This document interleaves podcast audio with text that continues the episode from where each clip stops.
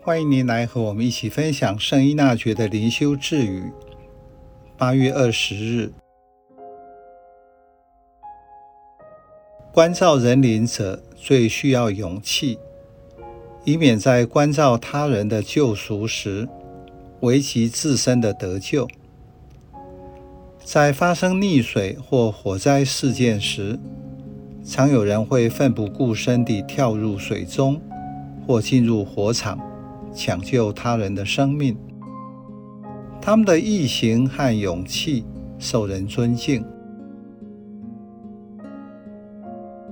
在信仰团体内，帮助或陪伴他人时也是如此。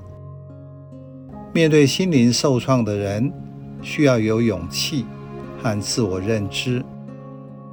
圣依纳爵以这句智语分享他的经验：那些适合照顾灵魂的人，所需要的莫过于勇气，免得在照顾他人的救赎时，却将自身的得救置于险境。照顾人灵，重点是勇气与明智。如果自己站不稳，摇摇欲坠，怎么能够关照他人？如同做咨商辅导或灵修陪伴，关照者如果没有勇气和专业的培育，那么对于来求救生命遭受痛苦或困扰者，就会把他弄得更惨。如果你没有办法帮助他跟你一样平稳，结果不但没有帮助到他，自己反而会被他把生活搞乱。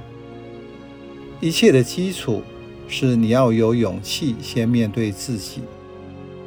如果我知道我自己的情况是怎么样，我就不会被卷入他人的情境。帮助人灵是建基于你跟天主的联系。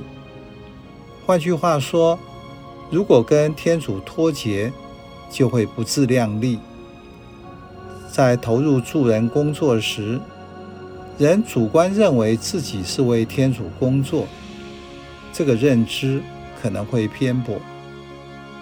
天主是奥秘，如果以为你都明白了，那显然不对。你需要在经验中学习接受、领悟。这不是理智的结论，而是在信仰中逐步实践。以上这些都是认知。基督徒在助人上需要活出勇气。人生命最大的勇气是什么？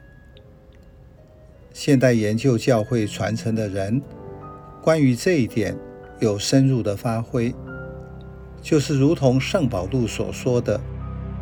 为救我的弟兄，我血统的同胞，就是被诅咒与基督隔绝，我也心甘情愿。